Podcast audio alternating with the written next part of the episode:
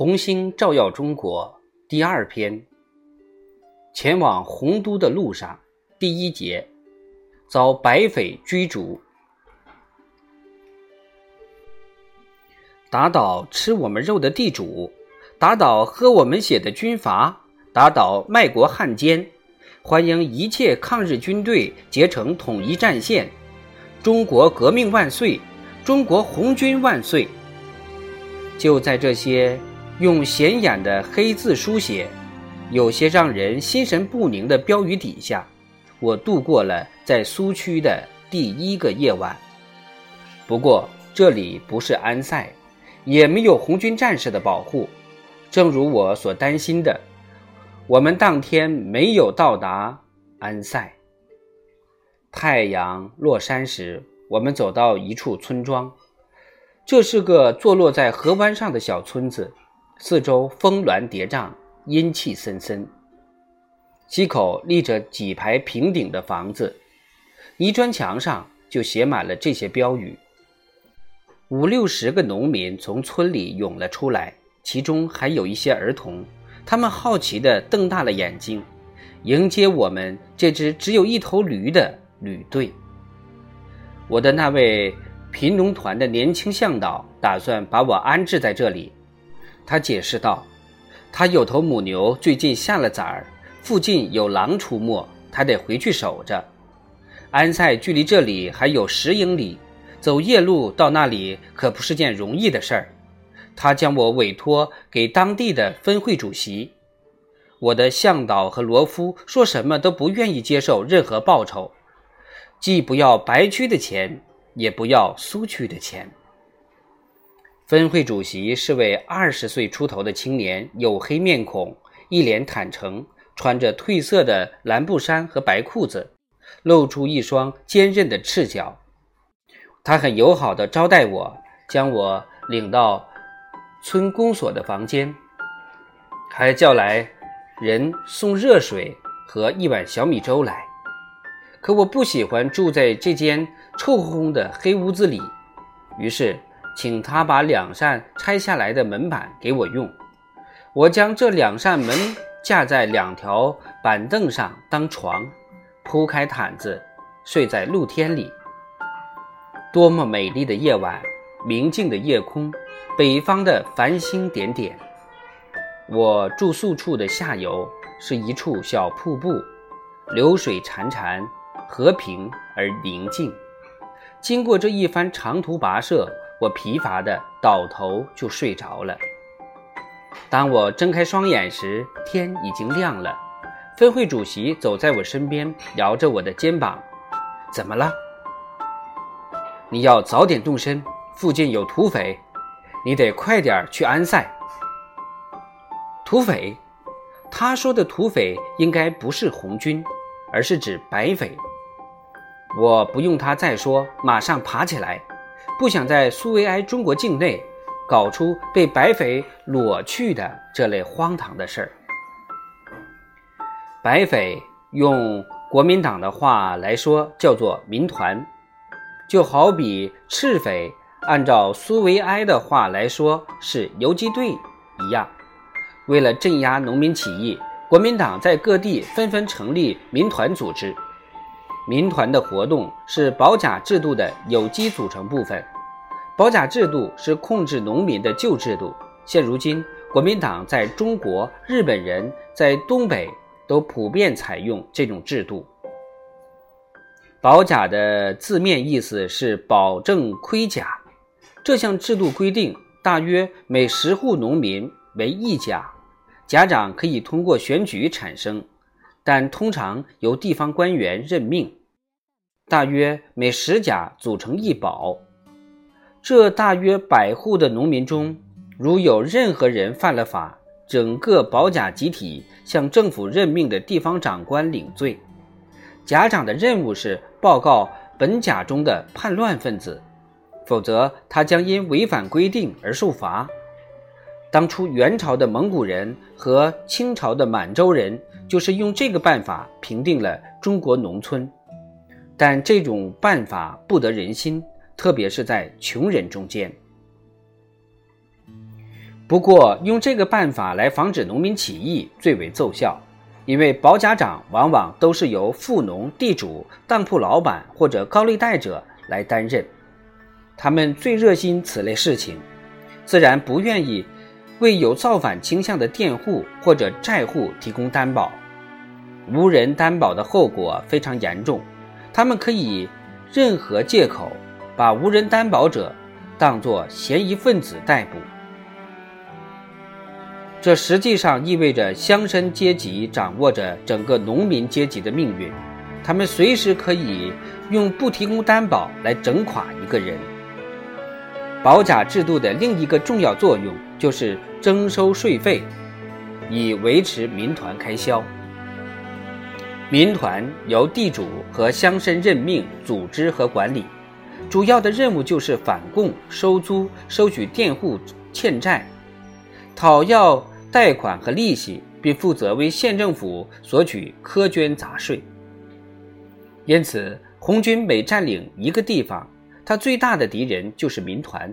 除了出钱全养他们的地主之外，民团没有任何后盾。红军一到，他们就失去了根基。中国的阶级战争往往最为清晰地体现在民团和红军游击队的斗争中。这个斗争的双方通常就是地主和他们曾经的佃农债户，斗争形式是直接爆发的武装冲突。中国有几十万人的民团，他们是中国两百万反共部队最得力的辅助力量。此时，虽然红军和国民党军队在这条战线已经停战。但民团和红军游击队之间的斗争依然很激烈。在西安、洛川和延安，我曾听说许多逃到这里的地主出钱出力，甚至亲自领导白匪在苏维埃边区采取军事行动。他们常常利用没有军事主力部队驻守的机会，向苏区发动报复性袭击，烧毁劫掠乡村，杀戮农民。并将农民的领导者押到白区，凭着抓捕这些共产党的功劳，从地主和白军军官那里领取重赏。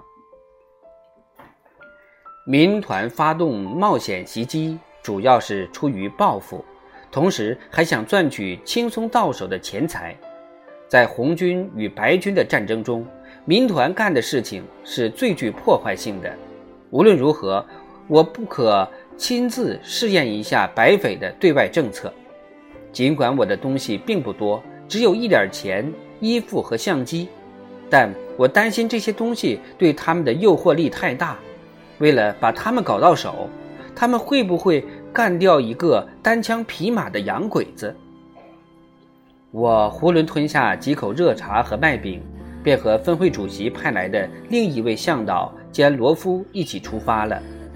我们沿着小溪走了一个小时，沿途经过一些窑洞式的小村庄，村口毛茸茸的恶狗狠狠地朝我狂吠，放哨的小孩就立刻出来查问我们的路条。随后，我们走到了一个天然形成的静谧的水潭旁，水潭四周怪石嶙峋，在这里，我遇见了第一个红军战士。他只有一个人，还有一匹白马在河边吃着草，马鞍上铺设天蓝色鞍毯，上面还点缀着金星。这个青年人正在洗澡。我们走近时，他迅速跳了出来，披上天蓝色褂子，扎上白布头巾，头巾上缀着一颗五星。他的腰里别着一支毛瑟枪，枪柄上挂一绺红缨。他手按着枪，带我们走近，问向导：“我们来这里干什么？”我来见毛泽东，我说道：“我听说他在安塞。”我们到那儿还有多远？